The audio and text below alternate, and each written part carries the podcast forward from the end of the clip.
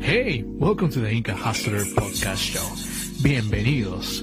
It's a podcast where we talk about life, culture, religion, food, politicians, travel, and more travel. Yes, it's a bilingual channel. Sí, hablamos español. And we're gonna start in less than five seconds. So, I'll see you guys there. See you, amigos. Hola amigos, hola amigos, ¿cómo están? El día de hoy vamos a hablar de un país, un país muy bello que, que queda en el Medio Oriente, se llama Palestina. Pero también hablaremos de Jordania, pero el día de hoy no estoy solo. El día de hoy tengo como invitada a Fadia. Fadia es una colombiana que reside en Palestina. Nos va a contar todos los detalles sobre Palestina, cómo es Palestina, cómo es vivir ahí, cómo es tener hijos ahí. Nos va a contar toda la cultura y la familia y todo de Palestina. Bueno, el día de hoy lo tengo como invitada y estoy muy feliz de tenerla en mi programa. Bueno, lo tenemos aquí y vamos a invitarla. Vamos. Hola Fadia, ¿cómo estás? Hola, mucho gusto. Muchas gracias por tu invitación. Más bien, muchas gracias a ti por tu tiempo, Fadia. De verdad, te he estado buscando siempre y siempre eh, hemos tenido ahí unas cuantas complicaciones por los horarios y todo, pero finalmente te tengo en mi programa, de verdad. Y quiero arrancar con esta pregunta. ¿Cómo así una colombiana se mudó a Palestina, un país lejano? Cuéntanos. Bueno, primero y ante todo, buenas tardes, noches, días para todos tus eh, televidentes. Eh, bueno, esa pregunta siempre me la, me la han hecho y mi respuesta siempre ha sido, eh, no fue mi decisión, porque muchas personas piensan que yo vine por una historia de amor, eh, conocí a alguien en las redes, etc., etc. Entonces, siempre yo le respondo a esta pregunta de que no fue mi, no fue mi, no fue mi decisión. Eh, cuando tenía 14 años, mi padre optó por traerme de Colombia, ya que él ya estaba en Jordania y yo vivía allí eh, con una tía. Pero antes de eso estaba con mi abuela paterna, que estuvo conmigo hasta mis ocho años. Luego ella, eh, pues sus hijos quisieron reunirse con ella, vino a Jordania y yo quedé en, en manos de una tía, ¿no? Y con esa tía fue la que viajé en el 2004 a Jordania. Es la primera vez que yo llego a Jordania, ¿no? Tenía 14 años en ese, en ese entonces. Y luego eh, de vivir allí tres años, a mis 17 años, bueno, a los 16 más bien, eh, llegó mi, mi, mi actual esposo, que es mi primo, que también es algo polémico para muchas personas. Eh, o sea, su padre y mi padre son hermanos, eh, pero, del, o sea, del mismo padre, pero sus madres son diferentes. Y bueno, se dieron las cosas. eh, a finales de mis 17 años llegué a, justo una semana antes de casarme, llegué a Palestina. No vine a pasear, no vine a conocer antes de casarme. O sea, vine una semana antes de casarme, en el 2007. Qué interesante, qué interesante, Fadia. Sí, yo que sepa, eh, no viniste eh, por amor a Palestina, que digamos, sino que ya tenías familiares eh, palestinos, ¿no? De descendencia palestina mediante tu padre, creo, de tu abuelo. Eh, dime, Fadia, entonces, pero antes que tú vayas a, Fili- a- a Palestina, cuando tenías eh, 14 años que tú dijiste, ¿cómo te imaginabas Palestina? ¿Cómo te imaginabas? Tal vez por historias de tu abuelo que te contaba, ¿cómo te lo imaginabas antes de ir a Palestina? Bueno, sinceramente no alcancé, nunca llegué a conocer a mi abuelo. eh, algo que me hubiese gustado. No, no lo, no lo llegué a conocer. De hecho, él murió cuando yo tenía tan solo siete años y pues estaba en Colombia. Entonces, cuando yo me comprometí, mi esposo pues empezó a contarme un poco más pues de mi tío, mis cuñados, que en sí son mis primos. Eh, me contaba un poco de cómo es eh, la vida aquí, pero mm, sinceramente no, no llegué a, imaginarme la magnitud de, de qué es vivir aquí, de lo, de lo complicado, de lo difícil un poco, pero al mismo tiempo seguro. Y es algo que siempre me dicen, pero ¿cómo puedes decir que Palestina es seguro? Pero bueno, ya en ese, eh, cuando me lo preguntes, yo te responderé por qué. Sí, sí, sí, entiendo. He estado en Palestina y sí te puedo afirmar que sí, eh, domésticamente es muy seguro. Eh, eh, también te iba a decir, este, Fadia, y así, yo que sepa, tú comenzaste a hacer recetas, ¿no? En el internet. Eh, pero ¿cómo así entonces se te animó a tener la chispa así de, grabar videos de, Palestina? Cuéntanos, ¿cómo así?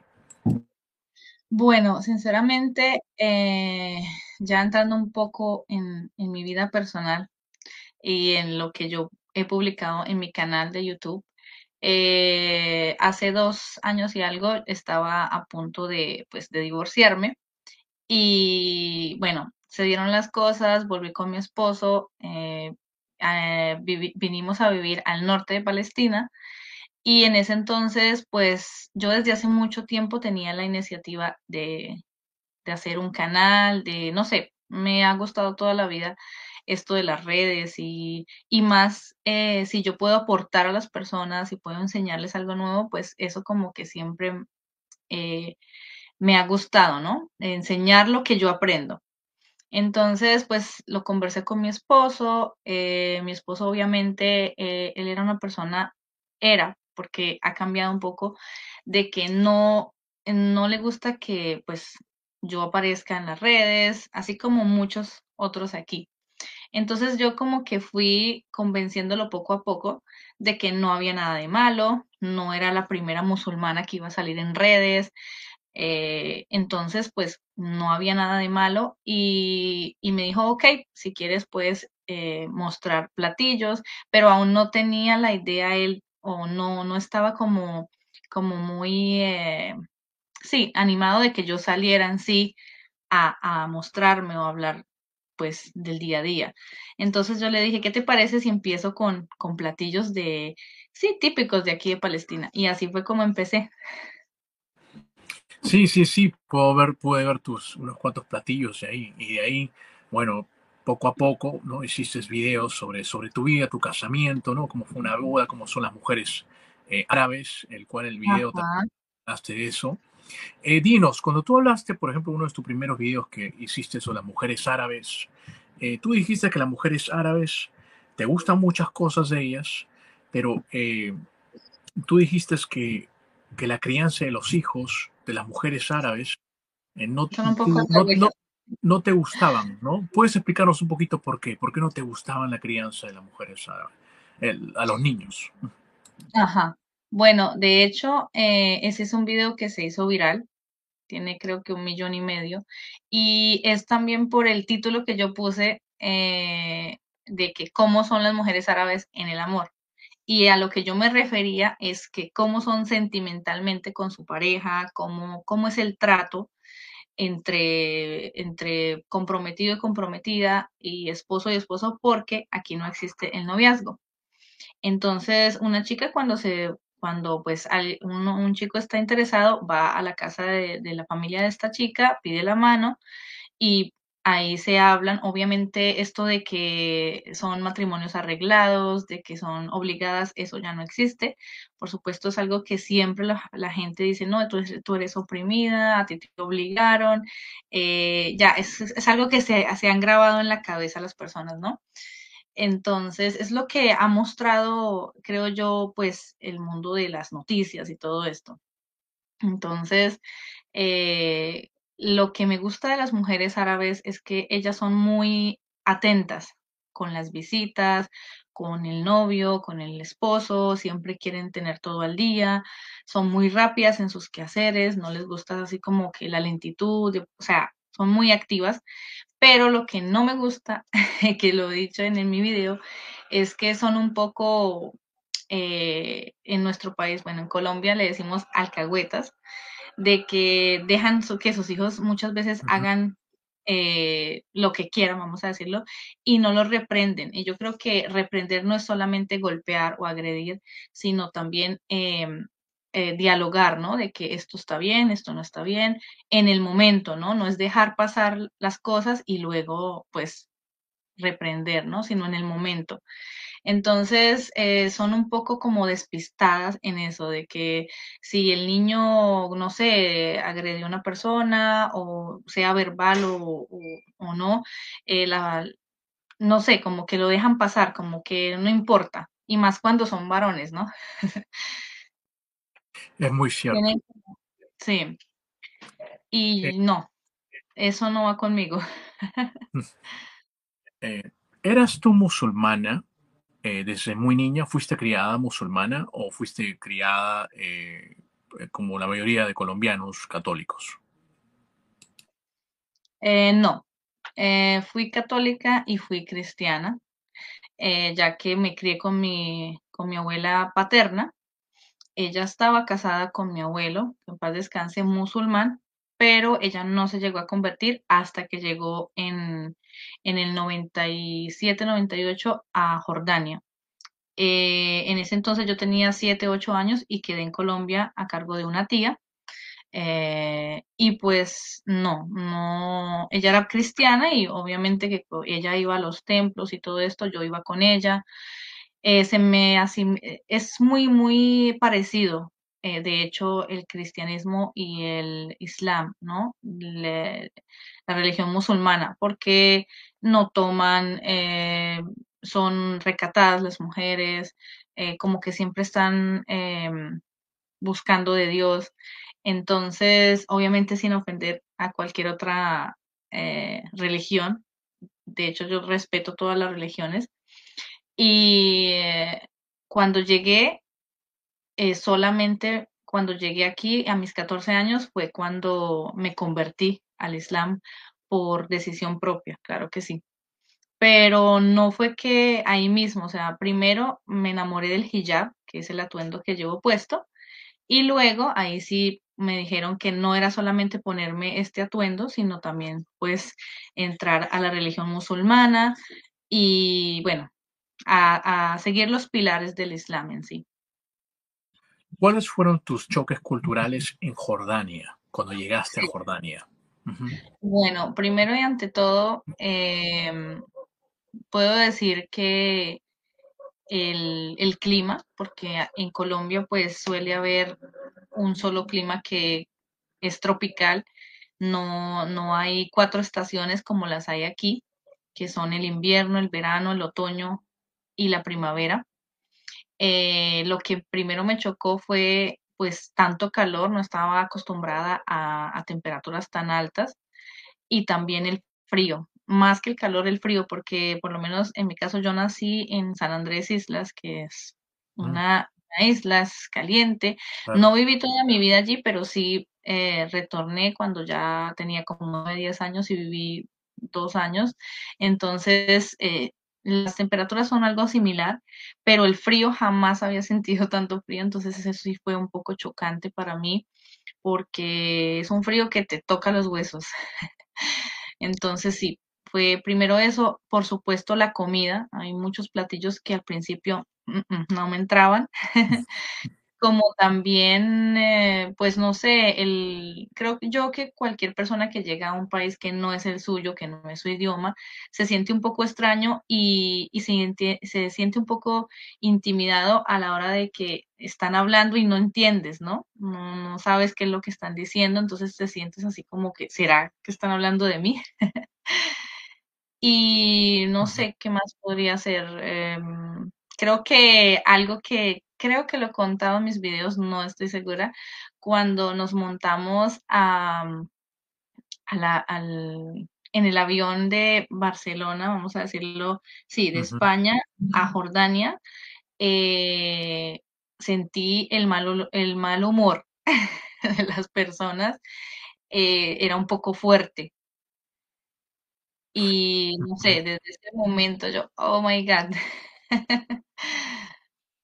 era, era algo así como que un poco extraño para mí y, y no tan agradable. entiendo, entiendo, entiendo. Eh, bueno, entonces, eh, Jordania, como dices, fue el clima, una de las cosas, eh, el clima, tal vez la comida. Pero entonces no hablabas ni una pizca de árabe cuando llegaste. No, no. Lo único que yo sabía decir eran dos palabras que nos habían enseñado, eh, pues por medio de, de estos medios, mi abuela antes de, de, de llegar aquí era Ahlan wa sahlan, que es bienvenido, y Salamu alaikum, que es el saludo típico, ¿no? O sea, si no sabías ni una pizca de- Nada, absolutamente nada. ¿Y cuánto tiempo te costó en aprenderlos, el, idioma? Bueno, eh, algo que, que tengo yo es que soy, eh, mm, ¿cómo lo podría describir? Eh, cuando quiero aprender, eh, me gusta, soy como muy inquieta, quiero saber cómo, por lo menos mi hermana, por parte de mi papá, porque tengo hermanos, yo soy hija única, pero mi padre está casado con otra colombiana que también radica en Jordania y ella tuvo eh, cinco varones, sí, creo que son cinco y, y son, todos son cinco. Y em, cuando yo estaba allí, pues le preguntaba a mi hermana cómo se llama esto, cómo se llama lo otro. Entonces era como que todo lo apuntaba y, y, y no sé, como con esas ganas de aprender poco a poco. Luego entré al colegio, un colegio privado porque aún no tenía la nacionalidad jordana, por lo tanto no podía eh, estudiar en, en, una escuela pública. Y allí pues eh, cuando los chicos salían a, a recreo, a mí me daban clases privadas. Y así poco a poco, yo creo que a los tres meses ya yo podía empezar a defenderme, ¿no? De, o sea, entendía y, y, ya formaba mis frases y ya me defendía, pero hablarlo, hablarlo y a perfeccionarlo fue ya cuando me vine a casar, eh, que ya lo perfeccioné porque aquí no hay nadie con quien hablar el español. Entonces sí o sí tenía que hablarlo a la perfección. Mm, interesante. Interesante. Es decir, que tenías sí o sí de hablar el árabe porque no podías comunicarte, bueno, con tus amigos y así que fuiste a la escuela un poco tarde, es decir, porque como no podías ir a la escuela pública porque no tenías na- nacionalidad, entonces fuiste a la escuela un poco tarde, al año siguiente seguro. ¿Cómo fue? Eh, yo creo que nosotros llegamos en julio del 2004 y en enero del 2005 ya yo estaba eh, yendo a la escuela, o sea, tampoco fue tanto el tiempo, pero solamente, o sea, fue algo de meses nomás. El colegio eh, seguro será, era de todas mujeres, ¿correcto? No, ¿O era el colegio, aquí los colegios privados son mixtos y, y también hay públicos mixtos, pero hasta quinto de primaria. Mm, Cuando interesante. son públicos, ya por lo menos mi hija, eh, mi hija mayor está en segundo de bachillerato. Ella desde primero de bachillerato es solo niñas, pero antes era mixto. Mm, interesante. Bueno, entonces ya cuando terminaste, bueno, digamos la escuela y así, y me imagino que también tú escuchabas música. En uno de los vídeos tú decías que escuchabas eh, champeta, música colombiana, un poco de Claro. reggaetón. Eh, entonces, eh, ¿tú no extrañabas todas esas cositas que tenías en Colombia, ¿no? Tal vez en la adolescencia, 17, 18 años, ¿no extrañabas todo eso y cómo así pudiste, este, digamos, superar todo eso, ¿no? A pesar que extrañabas todo eso. ¿Volviste después a Colombia eh, cuando tenías 14 a los 17, 18? ¿Volviste o no volviste hasta que estuviste casada? Cuéntanos. Mm, bueno, te cuento que desde el 2004, ya Ujú. estamos al 2022, no regresado. De hecho, cuando me estás preguntando, se me aguan los ojos porque me da mucha nostalgia y de- también he contado cuando en mi video de mis tres nacionalidades, em, me tocó mucho el tema porque mi infancia fue en Colombia hasta empezando mi pubertud, entonces me dio muy duro al salir de Colombia, sí, no lo voy a negar. eh, Claro. lloré muchísimo porque no estaba en mis manos pues quedarme, o sea, estás bajo la responsabilidad de tus padres y pues obviamente tienes que hacer lo que lo que ellos digan, ¿no? Entonces, pues sí, fue un poco chocante porque yo era una chica eh, que me gustaba mucho hacer amistades, eh, siempre andaba con mis accesorios. De hecho, yo llegué a Jordania, tenía pulseras, yo creo que de la manilla hasta el codo, me llegué a poner piercing en mis orejas, bueno, era, no sé, de todo un poco, me encantaba bailar, conversar, entonces, pues todo eso, eh, obviamente que lo extrañaba, pero también soy una persona desde muy pequeña que a donde llego yo me adapto. Yo puedo llegar a cualquier pueblo, a cualquier aldea, a cualquier ciudad y yo empiezo a hablar como esas personas, a vestirme como esas personas. O sea, tengo una facilidad de adaptación que no te la imaginas. No, sí, lo puedo ver. Puedo ver que tienes una, una adaptación. Este... No me obliguen o porque tenga que ser así, no. O sea, sale de mí. Mm, claro, claro. Y, y, y lo entiendo. Eh, bueno, entonces, sí, cuando llegaste a Colombia, como tú, con, perdóname, cuando llegaste a, la, a, a, Jordania, como tú lo dices, eh, Sí. no pensabas que te ibas a quedar ahí. no fue por tu decisión. Ajá. Bueno, Entonces, ujú, no, no tanto de que no me vaya a quedar, sino que no pensé que nunca vo- volviera a, regresar. Esa más bien es. claro, claro. Entonces, este, bueno, tú llegaste como una típica colombiana, ¿no? Este, llegaste ahí, este, viste otra cultura, otro mundo, y me imagino lo que tú dijiste, ese choque cultural que tú tuviste, ¿no? Porque las chicas estarían vistiendo muy diferente a ti cuando llegaste los primeros días. Y como sí. tú dices, tenías de vestirte tal vez de la forma porque también te sabes adaptar. eh, era otro, otro, otro mundo, que. Ese fue el choque tal vez más grande de que los chicos y hasta señores ya mayores me miraban, eh, que de hecho fue algo de lo que me, me empujó, vamos a decirlo, a, a, a, a taparme, porque te miran de una forma como si nunca hubieran visto una mujer, entonces te sientes intimidada. Me imagino, me imagino cómo te habrás sentido esa, eh, esa vez, ¿no? Me imagino Sí. totalmente. Bueno, entonces, cuando ya pasaban los años, eh, no le decías a tu padre, papá, este, ¿cuándo nos vamos a ir a Colombia a vacacionar? ¿Y qué él te respondía, por ejemplo? Bueno, yo te vuelvo a lo de la, un poco de, mm, no tanto de que yo quiero regresar por X o Y, porque pues ya mi familia en sí, mi padre, eh, mi abuela paterna que me crió, mis hermanos, pues estaban allí y como que no tenía el por qué decir quiero, quiero volver, ¿no? Sí tengo pues eh, otros tíos, no conocía de mi madre aún, mi madre biológica. Entonces como que nunca llegué a decir, eh, no, yo quiero regresarme o algo así. Extrañaba, sí, pero no llegaba a decir de que quisiera volver. Y cuando vi la, la, seguridad de ese país, eh, no sé, me sentí como muy protegida. Entonces, como que no buscaba mucho de, de que retornemos y algo, pero sí pensaba que en un futuro, cuando yo pues eh, más bien tuviera mi mayoría de edad, pues regresar, ¿no? Claro, claro, claro, me imagino. Bueno, entonces estando en Jordania ya unos cuantos años, ¿cómo así conoces a tu marido?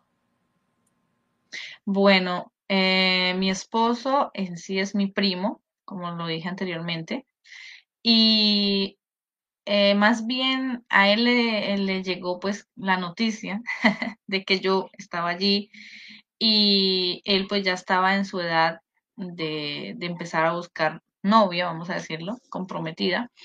Y pues él fue a Jordania, por supuesto, pues para conocerme, para, para pues, vamos a decirlo, probar suerte, porque obviamente él sabía que no era al 100 de que yo tal vez iba a aceptar. Entonces, eh, pues se dio de que habló con un tío, ese tío habló con mi papá, mi papá me lo planteó y pues, ¿qué te digo yo?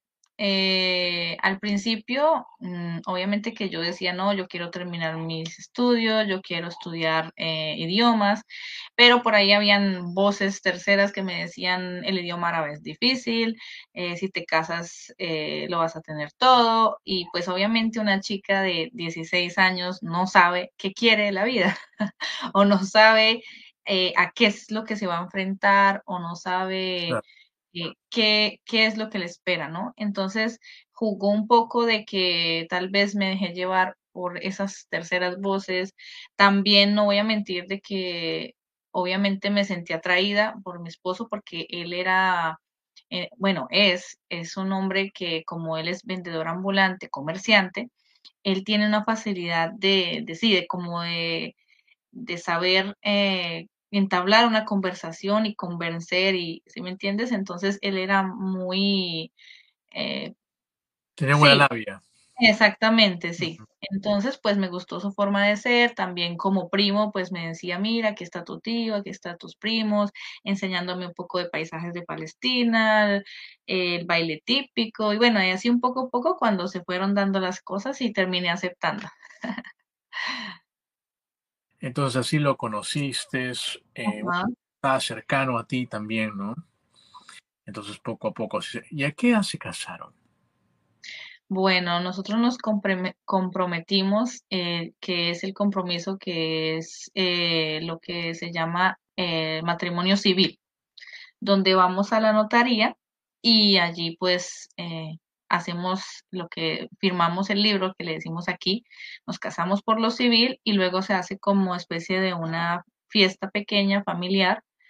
Eh, allí ya cuando uno se casa por lo civil, ya yo puedo destaparme, es decir, que yo puedo quitarme el hijab, ponerme un vestido, bailamos, compartimos y ya pues soy su, su esposa, ¿no? Pero cada uno por su lado, aún no es la convivencia final, vamos a decirlo así. Digamos que ese es el noviazgo árabe. Exactamente. Cierto. Eh, ¿A qué edad fue? Entonces eso fue a mis 16 años. Fue exactamente en un septiembre del 2006. Y en el 23 de noviembre del 2007 me casé. O sea, duramos un año, yo creo, un año y algo. Mm, muy interesante, muy interesante. Entonces te casaste tú 16, eras jovencita, eh, te casaste. Bueno, me casé eh, faltando un mes para cumplir mis 18 años porque yo cumplo el primero de diciembre. Entonces, puede decirse que a mi mayoría de edad. Entiendo, sí, sí, sí. Y también en el, en el mundo, eh, digamos, en el mundo musulmán también se suelen casar los 17 y 6 años, ¿entiende? creo que ahora en estos tiempos ya no, no se ve mucho eso. Yo creo que cada vez va avanzando, cada vez eh, las chicas quieren terminar sus estudios, no, no se casan tan temprano, ¿sí? Y mi esposo me lleva seis años, en ese entonces él tenía 23, 24. No, él también era, digamos, era mayor de edad, pero era joven, no, sé, no, es como uno de 50. no, para nada. Exactamente.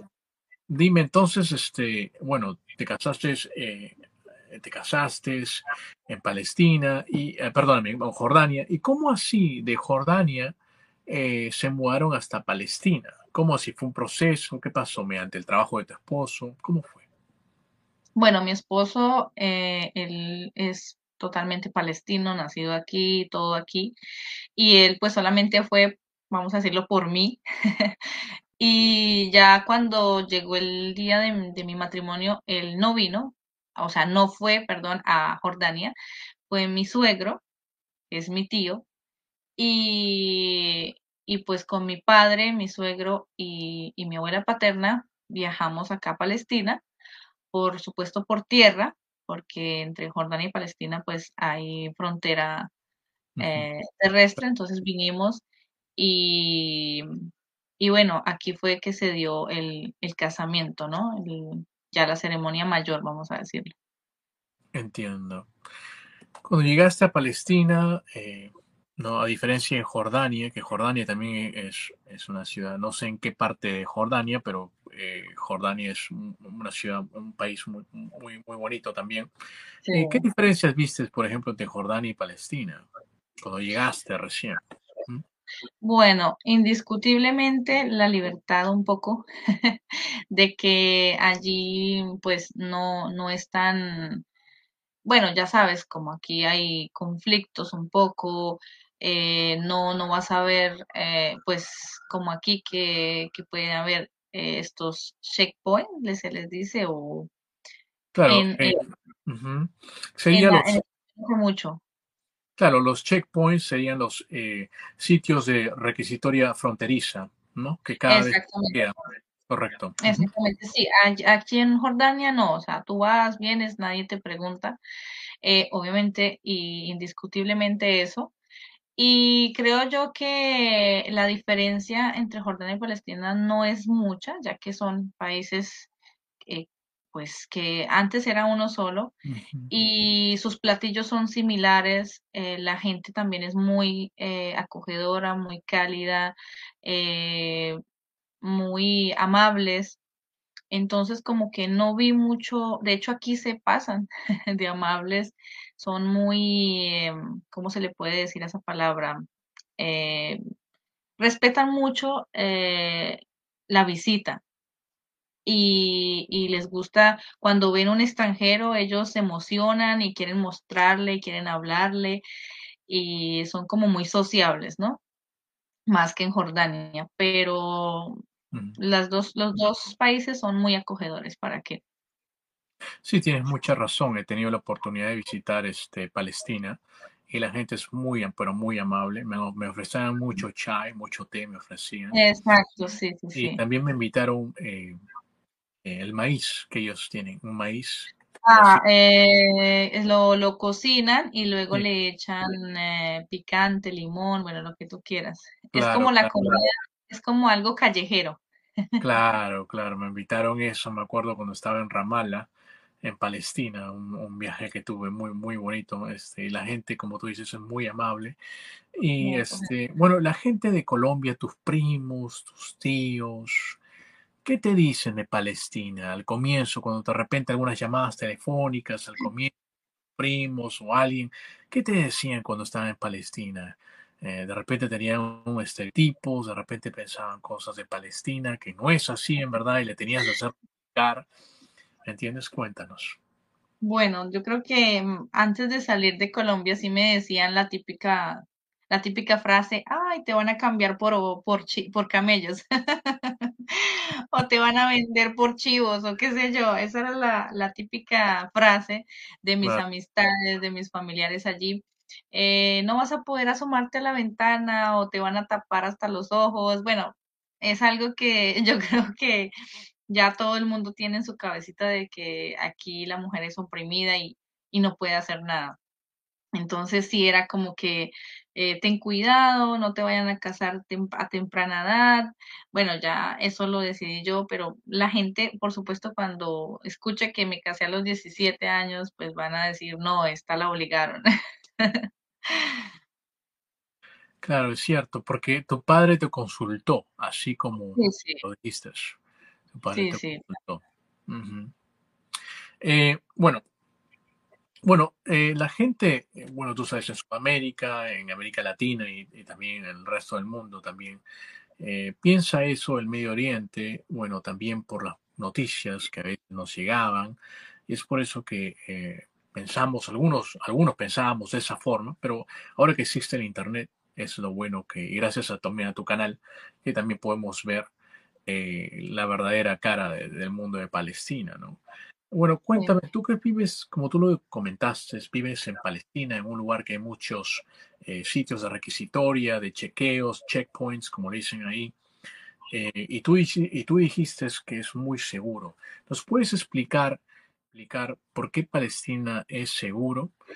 Eh, cuando Palestina siempre se escucha en las noticias que está en conflictos, que hay ataques terroristas. ¿Puedes contarnos un poquito de por qué seguro eh, Palestina? Bueno, eh, Palestina es segura en el concepto de que por lo menos en nuestros países latinoamericanos, lastimosamente, si tú tienes, mm, si sales a bloguear, tal vez no regreses con tu teléfono, regresas sin tu teléfono o si tienes alguna pertenencia de valor, eh, te la pueden robar. Eh, es algo que aquí no se ve ni se verá. O sea, nunca vas a ver que, que a una mujer le robaron su bolso o le robaron su, su teléfono o que secuestraron a alguien o, o sea, esas cosas aquí no se ven en lo absoluto. De hecho, mis hijos, desde, yo creo que desde primero de primaria, van solos a la escuela. O sea, en ese aspecto es muy, muy seguro de que no hay en sí eh, todas estas cosas que nombraba anteriormente. Entonces, a eso es lo que yo le llamo seguridad. Entiendo, sí hay una buena seguridad doméstica y en eso te doy toda la razón porque eh, no hay, digamos, carteristas, no hay personas que roban al paso. En esa parte es muy, muy seguro. Tengo una pregunta. Yo sé que es muy seguro en la parte doméstica, pero por las noticias hemos escuchado que ha habido bombardeos de Israel, ¿no? Y también bombardeos de, Palestina, pero el que ha sido más agraviado ha sido Palestina. Y te hago una pregunta. ¿Has estado al borde del riesgo de la muerte y ha caído un misil cerca de tu casa? Cuéntanos. Bueno, sinceramente, eh, en mi canal nunca, nunca he tocado temas eh, políticos. Eh, y más que eso, siempre yo digo que lo que yo comparto es cómo es el día a día, cómo es la vida de una latina viviendo aquí en Palestina.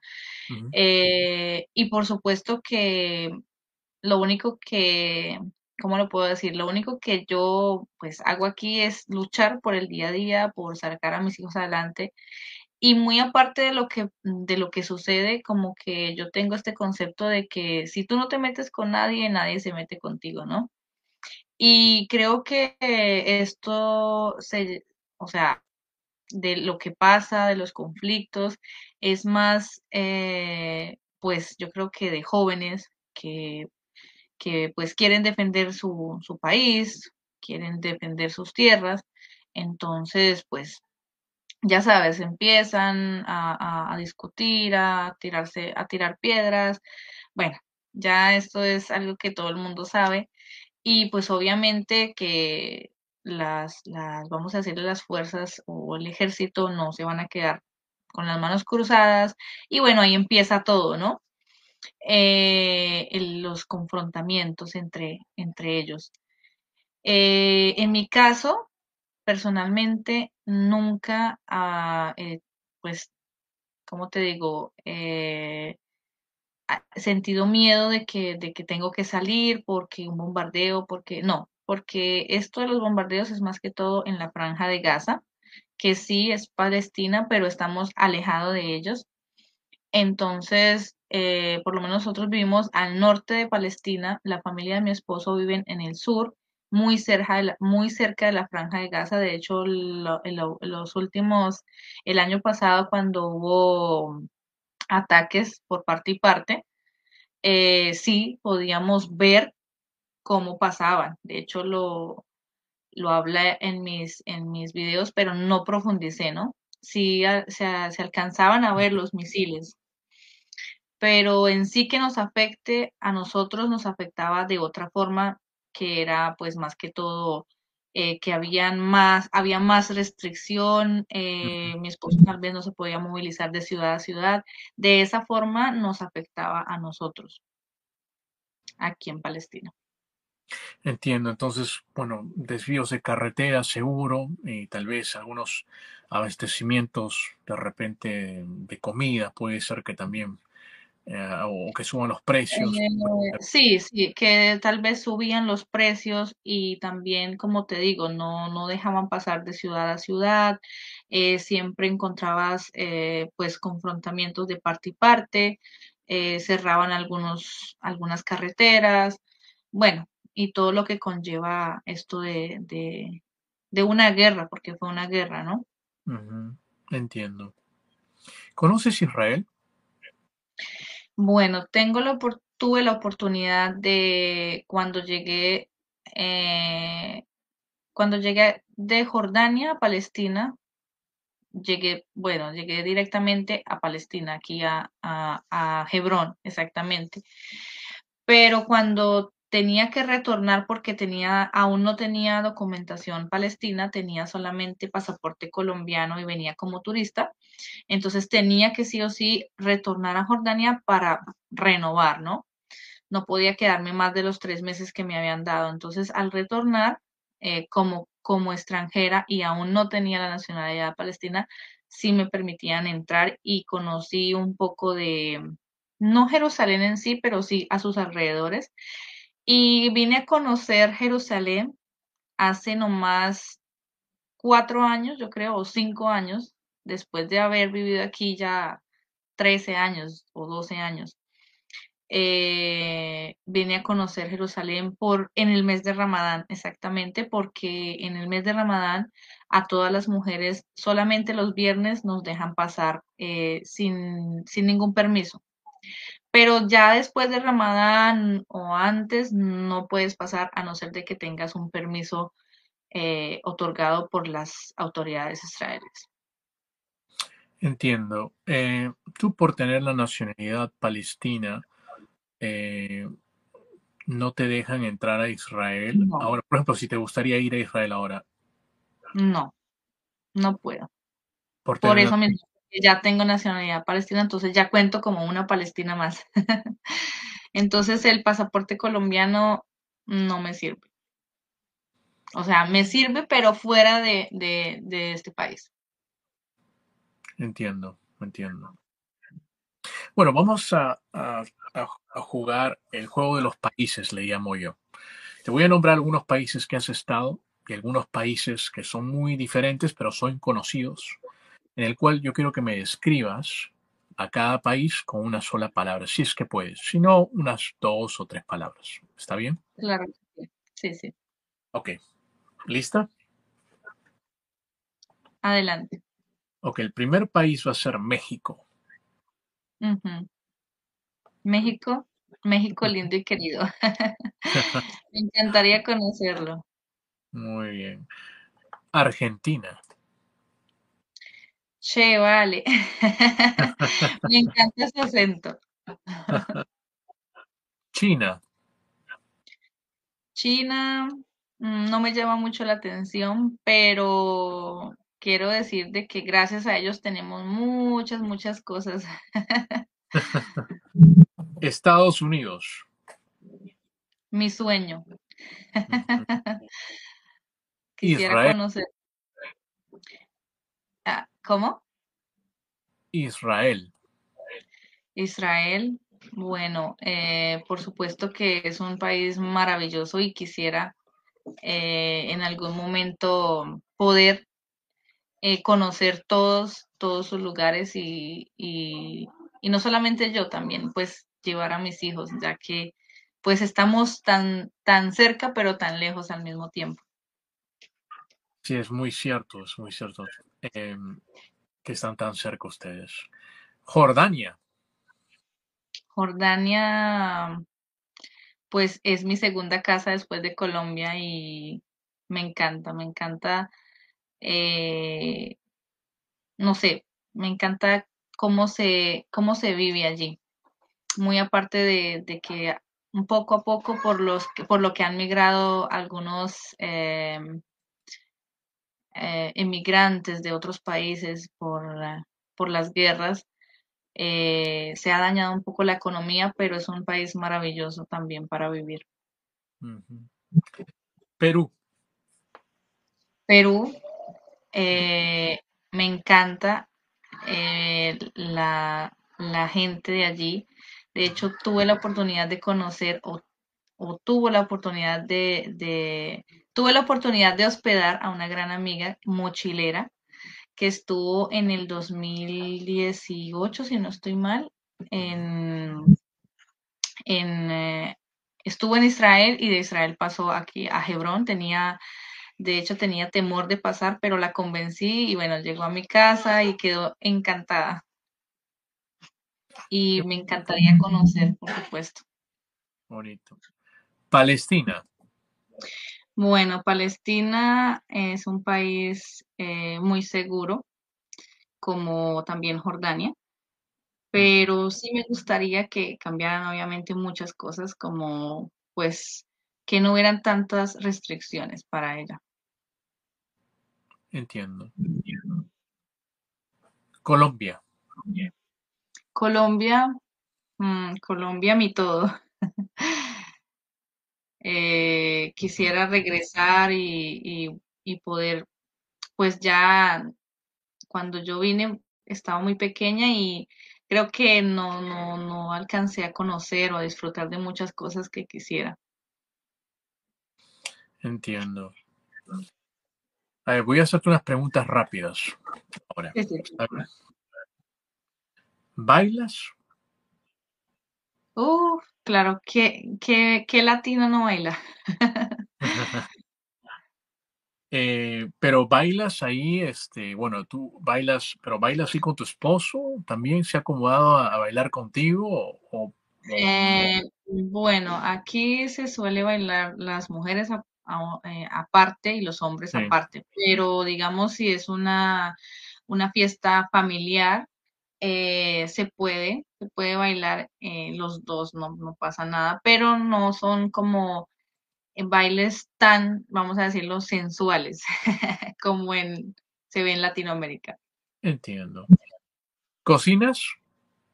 Claro, sí, demasiado, todos los días, los 24. ¿Cocinas algo, algo colombiano en la casa? Eh, bueno, mm, por, por, lo que no se encuentran casi todos los productos aquí, pero sí, em, cuando tengo la oportunidad, sí. Ok. ¿Cuál es tu color preferido? El rosado. ¿Coleccionas algo? Mm, me encantaba coleccionar accesorios, pero bueno, lo que son las, las eh, joyas, ¿no? Pero ya después de que tuve mis hijas, ya como que no, no, no le doy mucho interés a eso ya. ¿Montañas o playa? Playa, sin duda. ¿Tu frase favorita en árabe? Mi frase favorita en árabe. Mm, Inallahu sabirin. Inallah.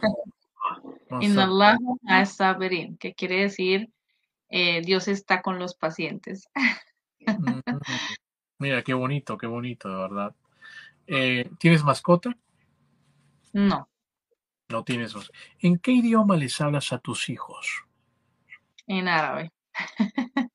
es un error que he tenido, lo acepto, lo admito, pero estoy en el proceso de enseñarles ya que pueden captarlo mucho mejor que cuando estaban pequeños.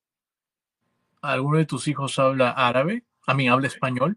¿Habla español? Eh, bueno, saben, eh, saben muchas palabras, pero a la hora de formar las, las palabras no se enredan un poco, pero sí entienden mucho. Mm. Muy, muy, muy interesante, muy interesante. Sí, debes enseñar un poquito ahí de, español. Eh, ¿Hablas algún otro idioma aparte del árabe y español? Bueno, hablaba, pero con el árabe se me borró todo. Hablaba el francés, ya que cuando estaba en quinto de primaria estudié en un, en un colegio en Bogotá que se llamaba Latino Francés y lo hablaba como el español, pero ya al llegar aquí se me borró y es muy poco lo que, bueno, lo que recuerdo. Pero de hecho, ese hubiera que hubiese querido estudiar idiomas y aún así sé un poco de, varios idiomas. Me, me, gustan mucho los idiomas. Sí, los idiomas son muy, muy bonitos. Eh, dime, eh, bueno, tú que ya sigues, eh, bueno, ya que tienes una vida en Palestina, y tú dices que una vida, ya tienes una familia en Palestina, tienes prácticamente tu vida está en Palestina. Claro yo que sepa que recientemente conociste a tu madre biológica. ¿Puedes contarnos un poquito al respecto? Bueno, esto es un tema que me toca demasiado.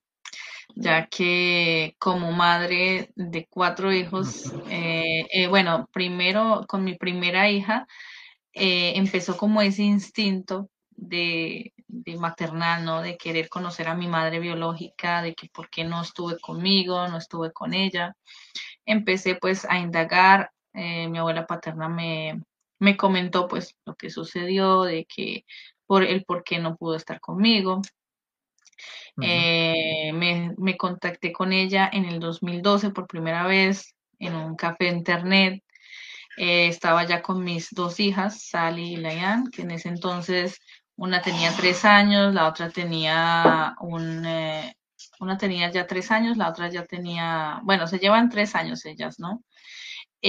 solamente tenía a mis dos hijas y pues fue algo maravilloso el poder pues ver a mi madre, así sea por la pantalla y, conocernos un poco más, ¿no?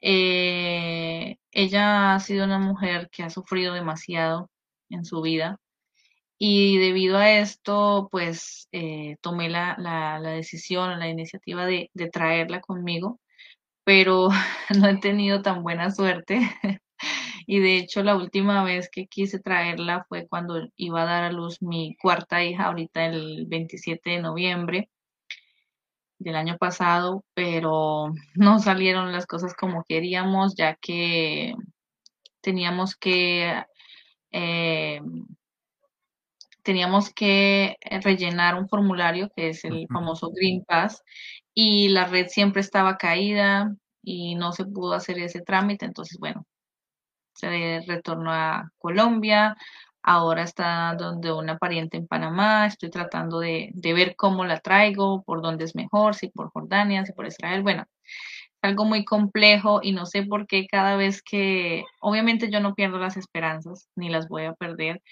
pero siento como eh, la relación es como, como que como es Palestina e Israel. Estoy tan cerca, pero tan lejos, de que cada vez que me acerco a ella a, traerle esto, algo pasa. Pero yo, yo sé que los tiempos de Dios son perfectos y, y todo se va a dar en el momento que Dios lo permita.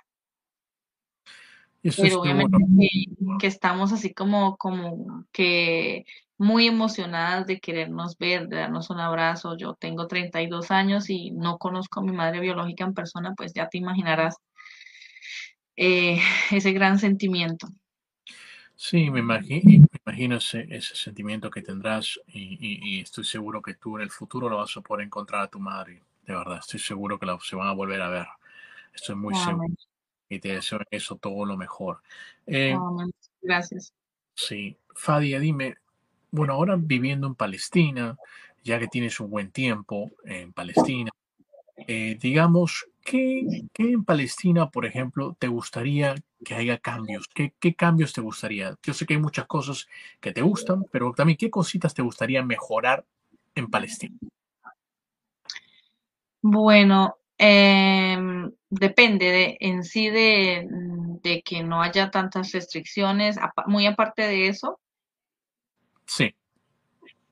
Eh, pues, no sé, Mm, en sí no tengo como que queja alguna de, como te dije, es muy seguro.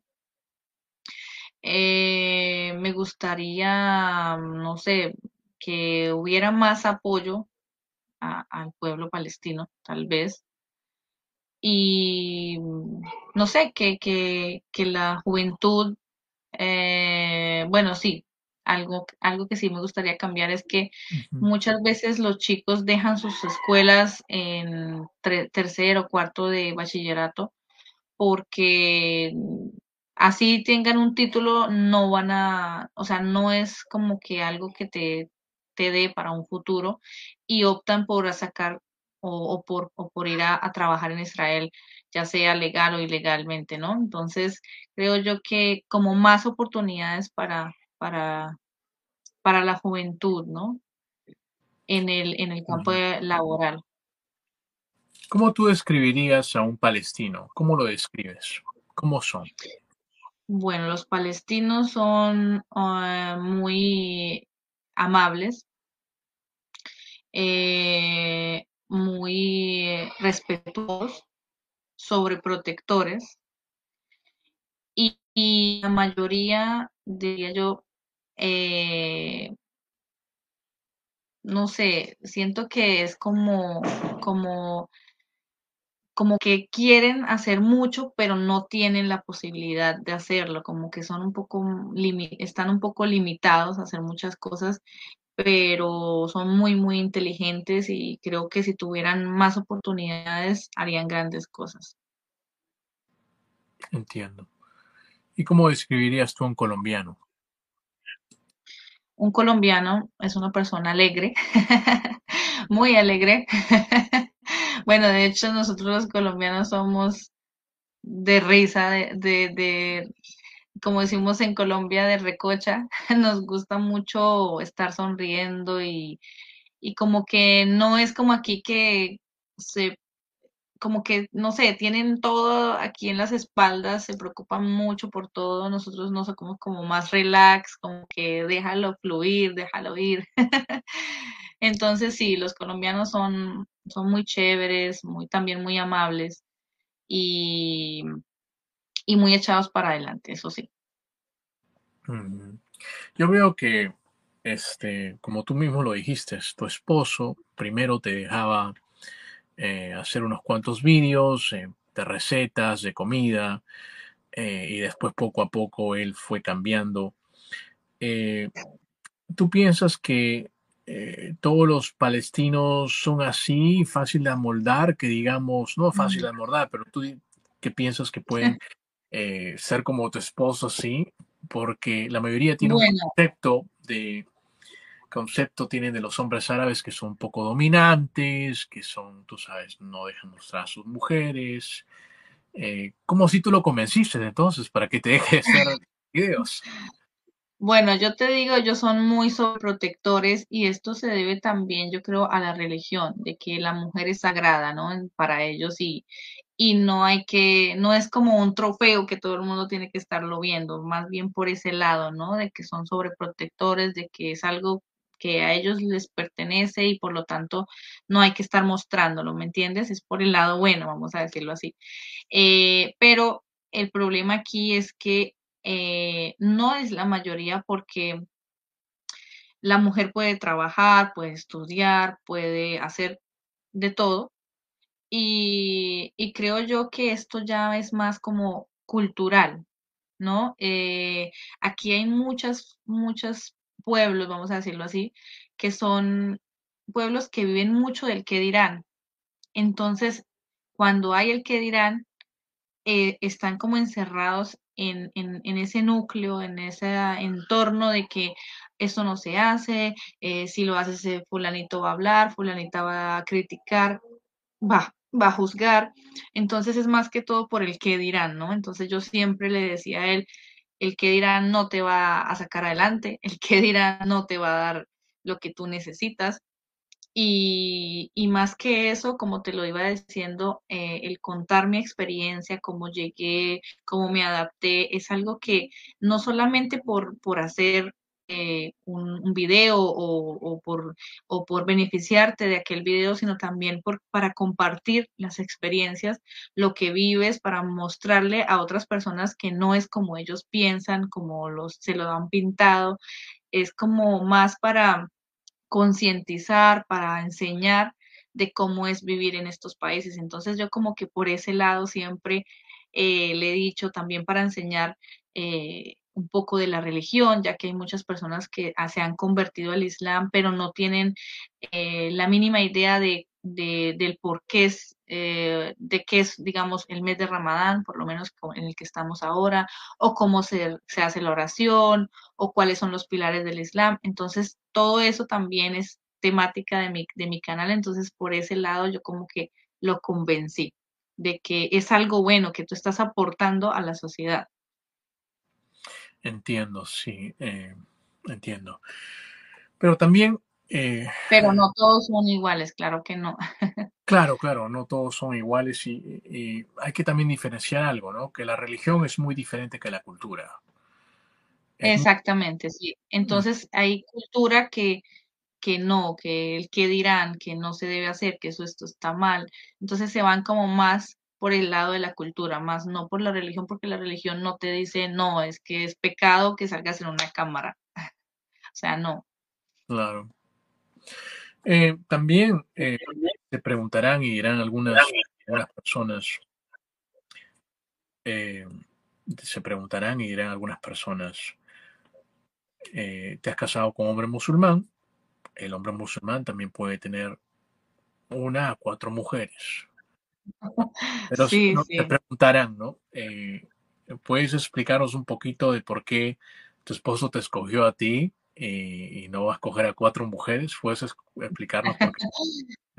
Bueno, eh, con respecto a esta pregunta, déjame decirte que esto de las cuatro mujeres, yo creo que primero tiene que tener mucho dinero porque no es de que ya me caso y ya no, o sea, aquí si un hombre se quiere casar, la, como le hizo una fiesta a esta, le tiene que hacer a las otras mujeres. Si le trajo un carro, a todas les tiene que traer carros. Si les hizo mercado, a todas les tiene que hacer, o sea, tiene que haber igualdad.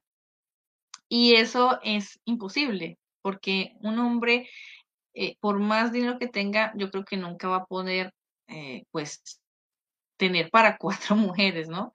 Entonces, yo creo que lo toman más como por el lado eh, de que oh, yo soy el hombre, yo me puedo casar, pero a la hora de la verdad no todos tienen para mantener cuatro mujeres. Entonces, digamos, los que están casados con dos o tres es porque, o sea, o se han endeudado o qué sé yo. pero eh, en sí el casarse, el, el permitido casarse no es por diversión o por ser el más el hombre más hombre, ¿no? Sino, sino porque tal vez la mujer es estéril y obviamente tiene que hablarlo con su esposa si él, digamos, quiere tener hijos, entonces ella permite que él se case por eso. Eh, o sea, es dependiendo de varias, de varias situaciones, vamos a decirlo así, y más no porque pues se le está permitido, ¿no? Entonces, en el caso de mi esposo, eh, yo siempre le digo, el día que tú pienses casarte con otra mujer, es solamente que me lo digas para que al otro día yo esté en Colombia. y él se ríe.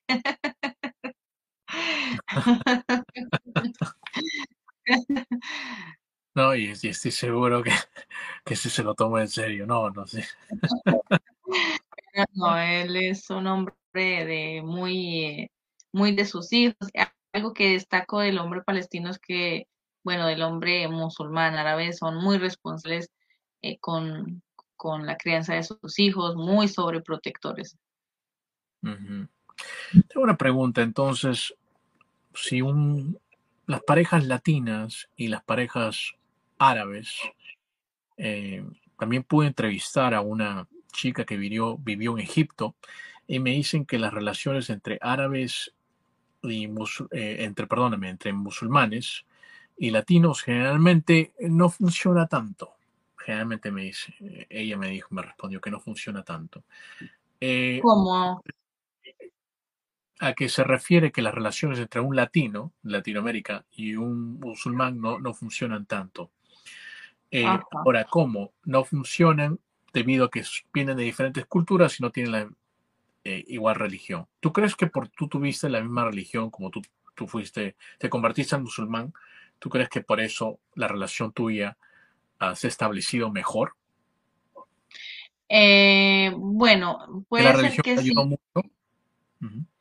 Como puede ser que sí, como puede ser el caso, obviamente que sí, porque no, no musulmán, bueno, era musulmán en ese entonces, entonces él como que no tuvo que cambiar algo en mí o convencerme de algo que yo no he querido. Pero déjame decirte que el hombre musulmán puede tener eh, esposas de cualquier otra religión, no solamente musulmana. Entonces, no es, un, eh, no es una barrera, vamos a decirlo, porque tengo, tenemos muchas eh, familiares o también eh, conocidos que están casados con mujeres que no tienen, que no son musulmanas, no visten el hijab y viven muy bien. O sea, ya eso depende del hombre, de la persona. Si realmente quieras a esa persona, la, se casa con ella y acepta tal cual es, es ella, y ya si ella por, por decisión propia quiere convertirse al Islam, ya eso es decisión de ellos. Entiendo. Si el hombre tiene la opción, la opción de, de tener una mujer cristiana, ¿no? Ahora, el, el hombre, por ejemplo, tiene la opción de buscar una novia, un hombre latino, un latino que va a Palestina. ¿Puede él conseguir una novia palestina? Que ella sea eh, musulmana o no? Bueno, eh, sinceramente no es tan fácil porque por supuesto una mujer musulmana va a querer un musulmán por muchas, por muchas cosas, ¿no?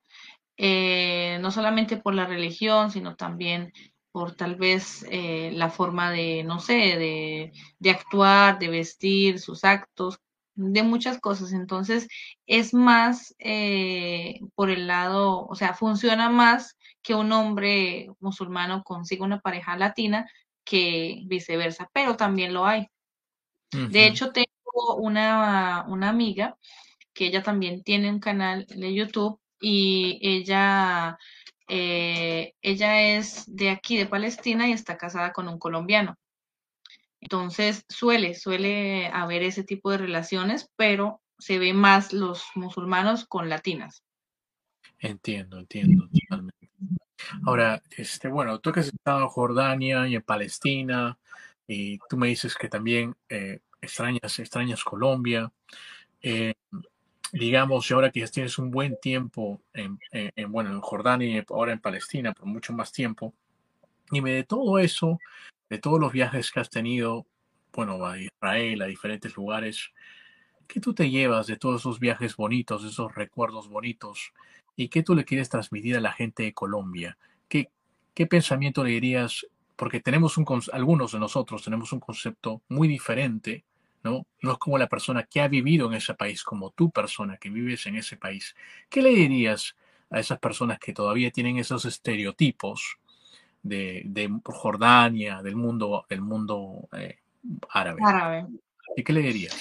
Bueno, bueno, por supuesto que de cada país eh, siempre se aprende algo.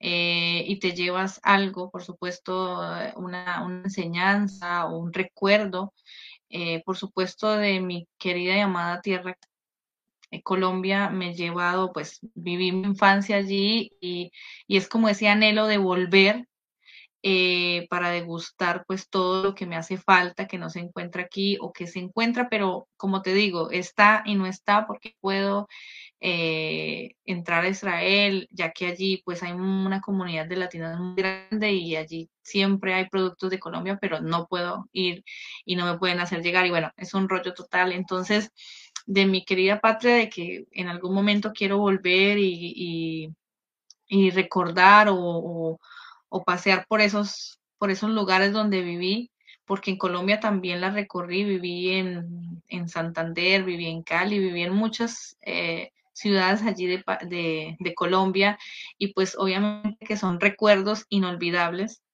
Eh, de Jordania, pues allí fue mi segundo hogar, vamos a decirlo así, donde aprendí el idioma árabe, donde conocí la cultura, donde conocí la gastronomía, eh, donde aprendí a entender y a respetar cosas que pues eran nuevas para mí. Eh, de aquí de Palestina, pues también he aprendido muchísimo sobre la cultura, sobre la gastronomía. Israel, lo poco que pues conocí también, hermoso. Entonces, de todo esto, eh, lo único que yo les puedo decir es que no se dejen llevar por el, por el, vamos a decirlo, por el que irán, por las lo que digan eh, los noticieros o las noticias amarillistas de que es peligroso, la mujer es eh, oprimida, eh, no se puede pasar aquí, no se puede hacer allá, o sea, te, los invito a animarse, a, conocer ustedes mismos y cuando, digamos, una persona viene y me dice, no, pero es que es así, así, pero si yo estoy viviendo aquí y yo sé que es lo que se vive, entonces eh, vale más lo que lo que yo estoy diciendo, ¿no? De que no voy a hablar algo que yo no he vivido. Entonces siempre mediante mis videos eh, me gusta como que transmitir eso, de que eh, no es como lo pintaban. Muchos comentarios, y puedes ver en mis videos, siempre me dicen que gracias a mí han conocido una Palestina que no se imaginaban. Entonces, eso me, me llena mucho de verdad, de que, de que he mostrado, eh, obviamente que no debe mostrar lo bueno, lo malo, ¿no? Pero es lo que yo vivo en mi día a día, un día a día muy tranquilo, una madre de cuatro hijos que lucha todos los días pues por salir adelante, eh, muestro lo que está a mi alcance, entonces pues es bonito transmitir eh, y, enseñar, ¿no? Muchas cosas. Entonces pues mi consejo es que se atrevan a, conocer por sus propios, eh, por ustedes mismos, ¿no? De que no se dejen llevar por, por el que dirán. Es muy cierto, Fadia, lo que has dicho, de verdad, muy, muy cierto. ¿Quieres compartir tus redes sociales, Fadia?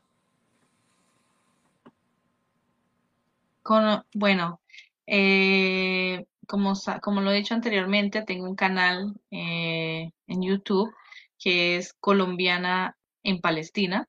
Antes mi primer, eh, bueno, cuando empecé YouTube, eh, quería llamarme colombiana en Palestina, pero dije no, eh, creo que sería un poco racista de mi parte porque represento a, los latinos, entonces dije no, me voy a poner una latina viviendo en Palestina. Y ahora en el 2022 fue el primero de enero cuando dije no, bueno, voy a cambiar. Hice el cambio a colombiana en Palestina eh, también tengo Instagram, donde me pueden encontrar como colombiana en Palestina.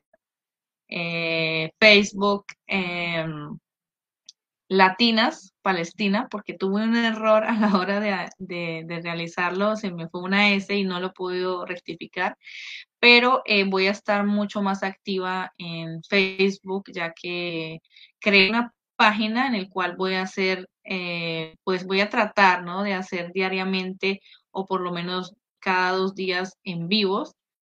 También me gustaría, ya que en Facebook es como más accesible, más como, no como YouTube, que están un poco más comprometedor, entonces como que estar ahí, eh, también me quiero salir un poco de, bueno, en YouTube cuento como que el día a día, un poco más de mi vida, entonces Facebook sería como de, no sé, enseñar idioma árabe, eh, hablar un poco de, otros temas, que sea algo como más dinámico, ¿no? Y eh, bueno, estas son mis redes sociales, ¿no? Facebook, Instagram y YouTube. Y por supuesto Gmail, todos tenemos correos electrónicos. Estará definitivamente abajo tu Facebook, tu YouTube y tu Instagram, por supuesto, para que te sigan de Y quiero recalcar algo que eh, de verdad em, muestras muy bien tu vida en Palestina. Y me gusta mucho tu canal, el cual yo también sigo. Eh, y tienes mucha razón. Una cosa es vivir en un país. Eh, una cosa es vivir un país que es solamente hablar de un país cuando no lo conocemos muy bien. Y en eso recalco algo muy bien, que en Palestina hay seguridad. Hay mucha seguridad en Palestina doméstica eh, y también el conflicto está muy lejano a, otras ciudades, ¿no? Por, Ramal es segura, eh, muy, muy diferente. Y la gente de Palestina es muy amable. A pesar de las cosas que pasen entre esos dos países, ese conflicto que no tiene que ver nada con nosotros los latinos, eh, es un país muy, muy lindo y el cual este, lo he podido visitar lo he podido visitar y, me encantó este Ramala y me encantó también donde estuvo. Puedes regresar, aquí tienes donde llegar. Muchísimas gracias, más bien, Fadia. Eh, me ha encantado conversar contigo, pero antes de eso tengo dos preguntas para ti. Una pregunta, eh, una preguntita de eh, ¿qué platos de, Palestina tú me recomiendas? ¿Qué platos te recomiendo? Bueno, callejeros o, o sea, dos, los dos. Los dos, los dos, danos. Bueno, sin duda, sin duda, eh, Dawali, que quiere decir o las hojas de parra o de uva, son exquisitas, no sé si las llegaste a, probar. Sí, sí, sí, claro. sí, las hojas de uva y también, bueno, el shawarma, shawarma que es tan delicioso. Claro. Pero si es más de platos, las hojas de parra y, la maglúa, que es el típico arroz con pollo, carne, coliflor, berenjena, bueno que es el plato más típico de aquí de Palestina. Ahora, tus planes para futuro, Fadia, dinos. Planes para futuro, bueno. De repente unos videos que se eh, vienen, cuéntanos. Sí, sí, claro que sí. Más adelante espero eh, poder llevarlos a, muchos lugares que tal vez mm, se me ha pasado ya cuando mi, mi, bebé, porque tiene ahora actualmente va a cumplir cinco meses, entonces también llegó en tiempo de invierno, uno no sale mucho, la situación un poco también juega, tú sabes que pues uno para movilizarse todo es dinero, entonces ya eh, poco a poco, eh, sí, tengo muchos planes, muchas ideas, ¿no? De, de, llevarlos a muchos lugares que me han pedido. Espero poder eh, cumplir con esas peticiones. O sea, ¿estás pensando hacer como un tour para poder darlo? Sí, como, como llevarlos más que, que lo cotidiano, no sé, a pueblos, a, a lugares que tal vez no, no he mostrado anteriormente. Wow, sí, sí, sería buenísimo, definitivamente estaría muy buenísimo. Antes que te vayas, Fadi, gracias por tu tiempo y entiendo que tienes una bebé de cinco meses y tienes unas hijas también. Antes de eso, ¿podrías despedirnos en árabe, por favor? Bueno, eh, como que... bueno, como no sé. Eh, despedirnos como por ejemplo decir eh, eh, gracias eh, por, el, por el podcast y esperemos que también nos sigan, algo por ahí. bueno, شكرا كثير على هذا اللقاء أهلا وسهلا فيكم وتحياتي لكم إن شاء الله أراك واحد podcast أراك لاحقا como dicen sí Inshallah. Muchas gracias, de verdad. Muchas gracias. Amigos, si les gustó esta entrevista, no se olviden de compartirla y nos vemos en la próxima. Inca Hustler is out.